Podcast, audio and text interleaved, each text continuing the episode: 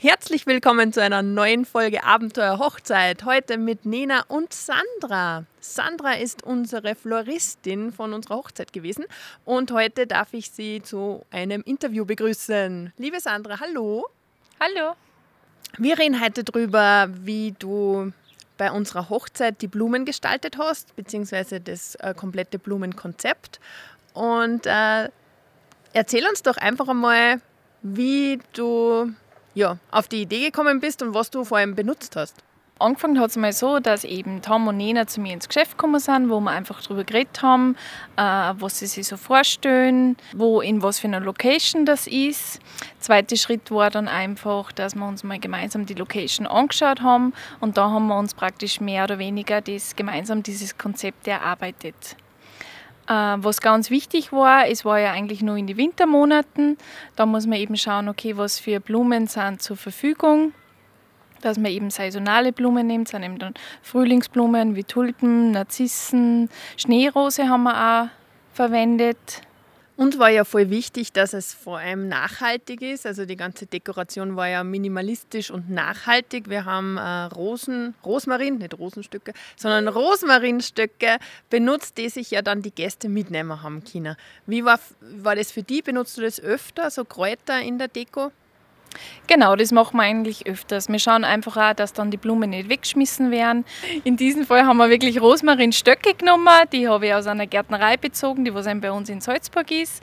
Die haben wir dann nicht in Jute verpackt und das waren dann praktisch auch die Gastgeschenke, wo sich dann jeder Gast praktisch so einen Rosmarin mit heimnehmen können hat. Das ist voll witzig. Wir besuchen ja jetzt unsere Gäste immer wieder und zeigen ihnen die Fotos und dabei sieht man dann überall den Rosmarin entweder schon einpflanzt oder nur vor der Tür und sie danten alle ganz fleißig benutzen zum Kochen. Man kann die Blumen natürlich nicht einfach nur auf den Tisch legen, sondern die Sandra hat sich da ganz besondere Sachen einfallen lassen. Erzähl einmal. Nachdem das ja die Location schon ein bisschen rustikaler war und, und eben die beiden auch viel mit Holz äh, gemacht haben, haben wir einfach Birkenstämme ausgeholt, wo wir dann praktisch so eine kleine Glasflasche, Wäschen reingeben haben. Eprovette nennt man das. Und da hat man eben einfach dann die, haben wir die Blumen eingewässert. Ähm, das Ganze ist ja so, diese Stämme, also habe ich vorher schon gehabt, das leihe ja immer her, dass ich praktisch das Brautpaar das nicht kaufen muss, sondern einfach ähm, ausleihen kann. Das finde ich voll super, weil äh, dadurch äh, man ja nicht alles anschaffen muss. Was tut man denn im Nachhinein mit dem ganzen Zeug? Also man braucht ja für jeden Tisch dann mehrere so Holzstämme und äh, da ist es super, dass wir das ausleihen haben dürfen von dir, liebe Sandra. Weiter geht's mit unserem, also mit unserem, weiter geht's mit meinem Brautstrauß. Der war für mich was ganz Besonderes, weil er nämlich wild gebunden wurde. Äh, ich wollte ihn nicht so ganz glatt und äh, abgeschnitten haben. Und die Sandra hat das super umgesetzt, äh, sogar ohne Probestrauß. Genau, beim Brautstrauß ist eben auch so, dass eben praktisch die Kundin, in dem Fall die Nena, einfach äh, ihre Wünsche sagt, was sie gern haben möchte. Und ihr war es total wichtig, dass er einfach nicht so klassisch, wie man es kennt, so kuppelförmig gebunden wird, sondern einfach ein bisschen wilder, blumiger und eben unten bei den Stiele, dass man es einfach nicht gerade abschneidet, sondern dass man das einfach auch, dass vom Stil her so ganz natürlich gebunden ist. Was mir voll gut gefallen hat bei meinem Bratstrauß war, dass er so bunt war. Also eben auch kräftige Farben drinnen gehabt hat und nicht äh, nur eine Farbe. Also, dass er wirklich äh, mehrere Farbtöne drinnen gehabt hat und äh, nicht einfach nur weiß oder rot oder was sonst, was man halt so sieht.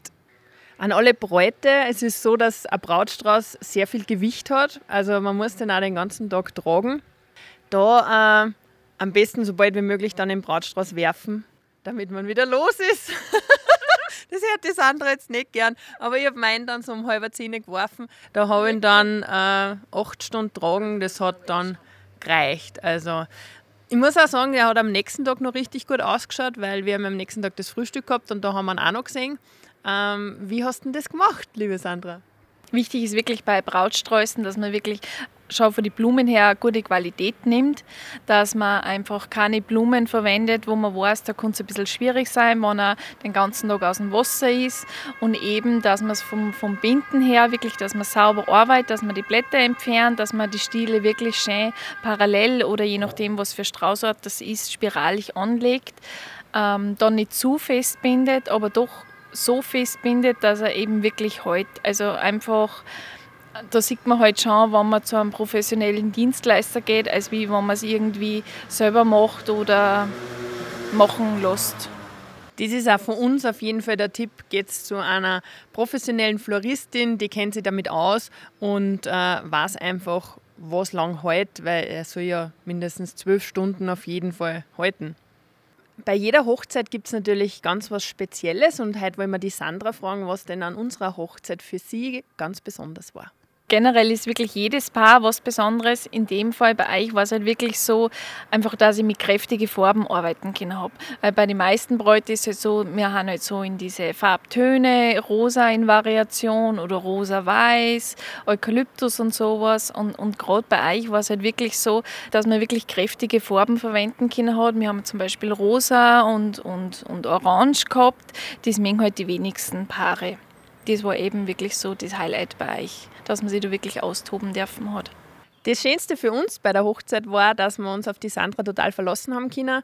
Wir haben vorher alles besprochen und haben uns auch gemeinsam die Location angeschaut. Daraufhin hat die Sandra sofort gewusst, was zum da ist. Und äh, am Hochzeitstag selber war totaler Verlass. Also es war, sie war von Anfang an da und auch am nächsten Tag und hat vieles wieder mitgenommen und weggeräumt. Ich habe mich um das alles nicht kümmern müssen. Und das war richtig super. Also sucht euch einen guten Floristen aus, der so ein All-in-One-Paket bietet wie die Sandra oder geht einfach zur Sandra in Salzburg. Und äh, sie fährt, wie gesagt, auch bis Oberösterreich. Wie weit fährst du sonst noch, Sandra? Wo, wo verschlagt es dich sonst hin? Die meisten Hochzeiten haben wir halt so im Salzburger Land, aber wir fahren eben österreichweit. Wir haben zum Beispiel in Deutschland draußen Chiemsee, München waren wir schon mal. Also je nachdem, wo das Brautpaar heiratet und wo es halt wirklich zum Organisieren ist, machen wir eigentlich alles. Wer jetzt eine super Floristin haben will wie die Sandra, der schaut bei unserem Blog vorbei unter abenteuerhochzeit.com. Dort steht ihr Internetseiten und auch ihre Telefonnummer. Und wenn ihr in ihrem Geschäft vorbeikommen wollt, dann bitte macht vorher einen Termin. Sie steht mit Rat und Tat zur Seite und wir freuen uns, dass wir so eine tolle Floristin an unserem Hochzeitstag dabei gehabt haben. Vielen Dank fürs Zuhören und äh, wir wünschen euch noch eine schöne Vorbereitungszeit für eure Hochzeit.